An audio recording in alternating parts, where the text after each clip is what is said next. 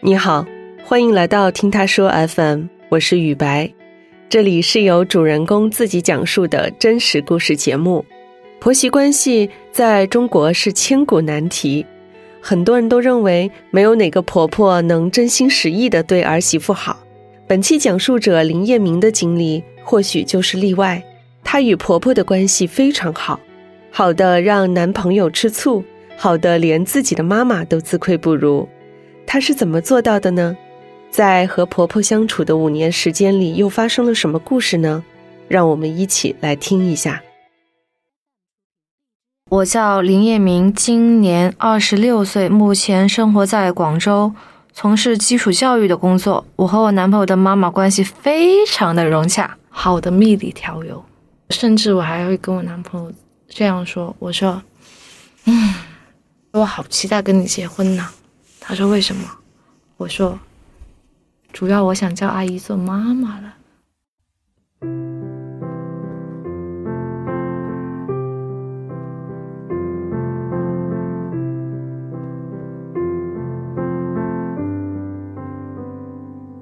我们两个不是在同一所大学读书，但是我们的大学在同一所城市。二零一三年，我和我男朋友认识呢，是因为。这两所大学会搞一个那个汉服的活动，然后我们就在那个活动上认识的，是我男朋友先主动的。我们是认识了大概半年之后，他才开始追我的。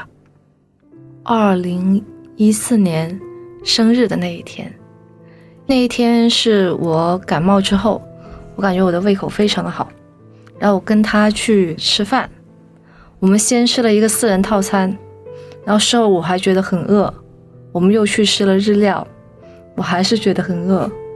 然后他又带我去吃了点心，然后我觉得，啊，我能吃这么多，他都能接受我，大概这就是真爱了吧。过了一个月以后，我们就在一起了。他没有跟我表白吧？他就说，你看你吃这么多，我都不介意你，那。我们两个以后一起吃饭吧，然后我就说好。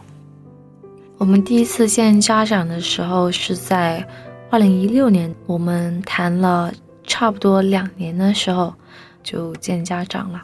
我们是在湛江市国宾馆约吃饭的，有一点点紧张的，说实话，因为他妈妈是一个比较严肃的人嘛。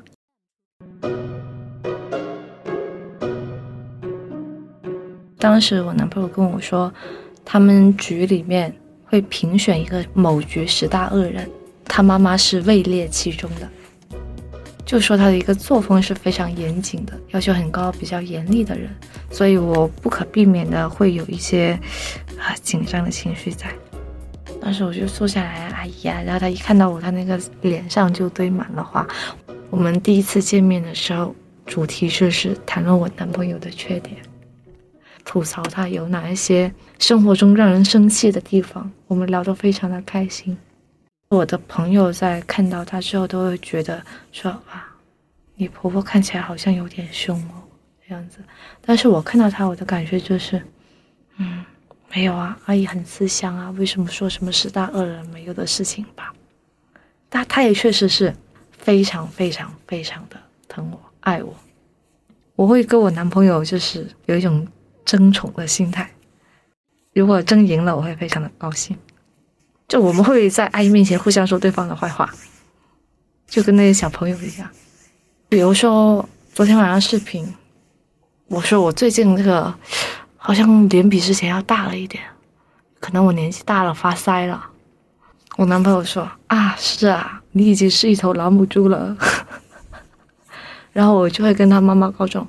阿姨，你儿子说我是老母猪，我不开心，你要批评他。然后呢，就是我考上了这边的编制嘛，我男朋友妈妈就非常高兴，他就说到时候给我们一个首付，然后让我们在我学校那边买一个房子。这件事情我男朋友是完全不知情的，他就跟我说要买在我单位附近。过了一年之后，我跟我男朋友提起来，他才知道的。而且他一开始他还觉得很奇怪，为什么瞒着我一个人？就你们两个决定好了是吗？就不需要我的参与了是吗？而且为什么要买在你单位附近？我才是他的宝贝儿子呀。然后我说你不信你可以去问阿姨。他去问了，他也不敢说什么，他就问妈妈：“妈，到时候我们买房子是不是要买在林彦明他们单位附近啊？”他妈妈说：“是啊。”他说：“为什么买在他单位附近呢？”然后他妈妈说：“那不然呢？难道买在你单位附近吗？”他内心想的是：“买在我单位附近有什么问题吗？”但是他不敢说出这句话，他就说了一个一个字：“哦。”我把这件事情跟我的一些朋友说了之后，他们觉得也不能理解，那个才是他的儿子呀，为什么要买在你单位附近？我觉得理所当然，我是阿姨的宝宝啊，当然要买在我单位附近啊。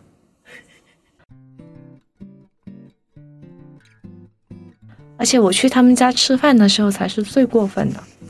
上次我去他家。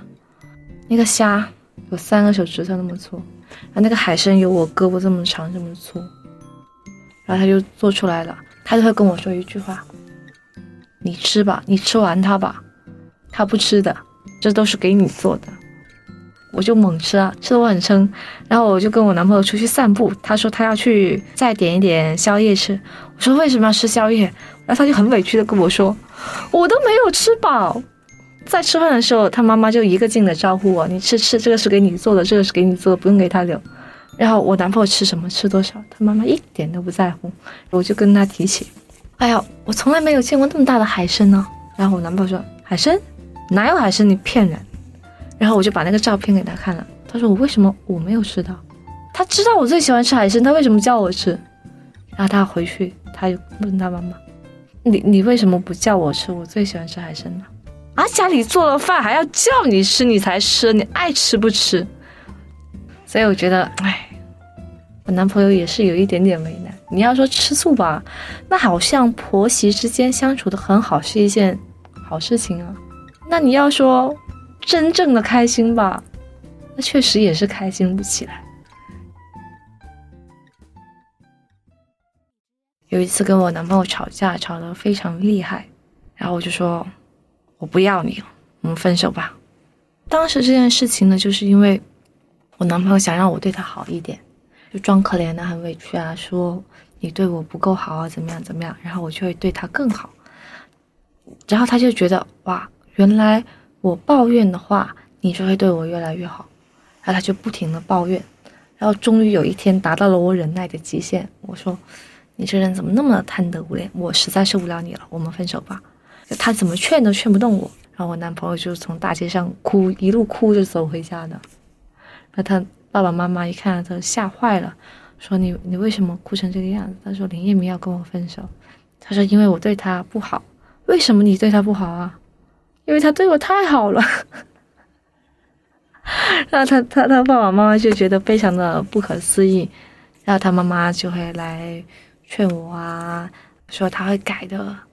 也批评了他怎么样怎么样的，然后我们就继续在一起了，最凶的一次了。我们两个吵架，无论是我有理没理，他都是帮我的。他对我的那种关心和爱呢，就绝对不是说啊在婚前对你好啊，或者装出来的。说一句不妥当的话，会比我妈妈做的更加的到位。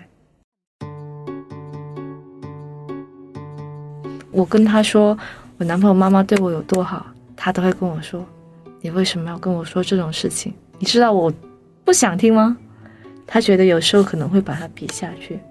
就比如说读研写论文的时候，因为我导师是一个非常尽责的导师，我写三千字的东西交给他，他可能回给我是有一千五百字的一个批改，一个提示。然后我就跟我我妈妈说了之后，然后我妈就说：“哦。”然后我跟我男朋友妈妈说了之后，他就会觉得我的导师非常的辛苦。然后呢，在荔枝熟的时候，他就给我导师寄了十斤的荔枝，就是感谢他，就对我的一个辅导。但是我妈妈呢，她就是完全没有想到。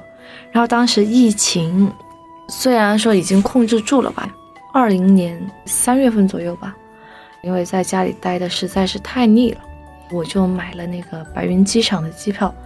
那时候呢，白云机场会有境外输入的病例，也就是一例两例这样子吧。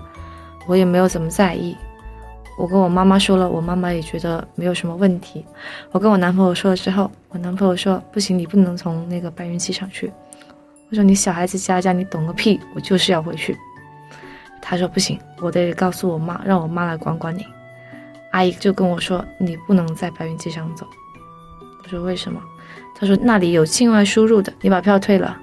我说这个票退了，他不给我退钱呢。我说我再给你一千块钱，你从湛江买机票走，你不要去冒这个风险，一点风险都不能冒。然后我就跟我妈说了，当时我妈的那个表情非常的，就是我的女儿从白云机场走，我觉得没有什么问题，不就这两个病例吗？就是这样子，所以我妈会很吃醋。因为我男朋友妈妈她其实一开始想生的是一个女儿嘛，后来生的是个儿子嘛，所以可能就一直想要一个女儿。我满足了他这方面的一个。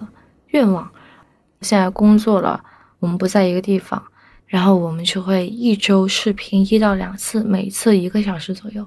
你看，每次一开始就是比个心，阿姨，你想你的小宝贝了吗？然后阿姨就会说想啊，你的老宝贝想他的小宝贝了，就是这样子，搞得很腻歪的那种感觉，你知道吧？然后我还会跟他说我同学的婆婆怎么样啊？因为我同学她也是。结婚了的话，有的会有一些婆媳矛盾嘛。然后我说完了之后，我就会说：“哎，不是人人有我这么好的命，能有这么好的婆婆。”然后他就会非常的开心，反正就是这一天。而且我跟我男朋友妈妈的性格也是比较像的，然后他就很爱我。我觉得我现在的生活非常的美满，非常的幸福，就感觉好像是童话一样。那我男朋友呢？他对我也很好啊，也很可爱啊，很会撒娇啊。他爸爸妈妈都非常的喜欢我，然后我觉得我现在的生活可以说是没有烦恼的吧，很幸福。他妈妈呢，在这段关系里面当然是非常重要的一个角色。其实两个人相处呢，当然最根本、最主要的是要看两个人是否合适。但是，就是双方的家人也是占据一个非常重要的地位的，因为婚姻不是两个人的事，是两个家庭的事情。